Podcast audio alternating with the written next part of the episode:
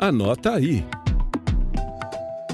Suborno, propina, fraude, apropriação indébita, desvio de recursos por parte de um funcionário público.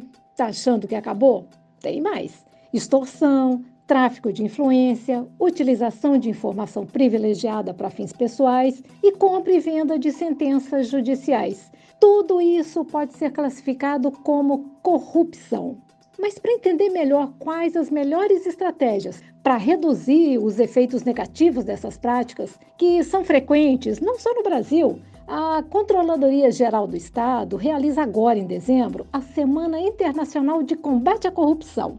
Pelo TCE de Goiás, a secretária de Controle Externo, Ana Paula de Araújo, uma das palestrantes, explica agora um pouquinho de como enfrentar esse mal e garantir aos cidadãos melhor infraestrutura e serviços.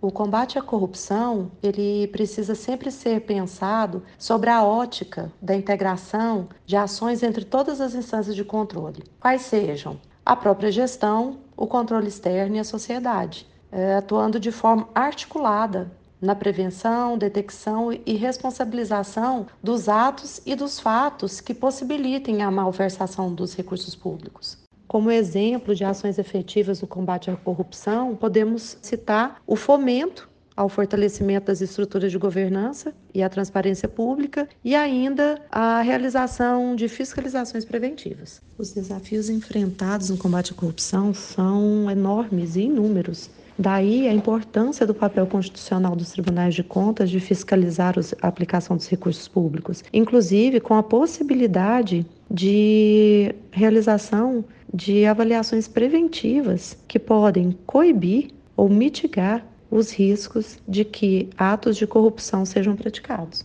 Além dos painéis de discussão, também haverá entrega de premiação do primeiro concurso de artigos científicos da CGE e premiação das escolas campeãs do projeto Estudantes de Atitude. Rádio TCE, uma emissora do Tribunal de Contas do Estado de Goiás.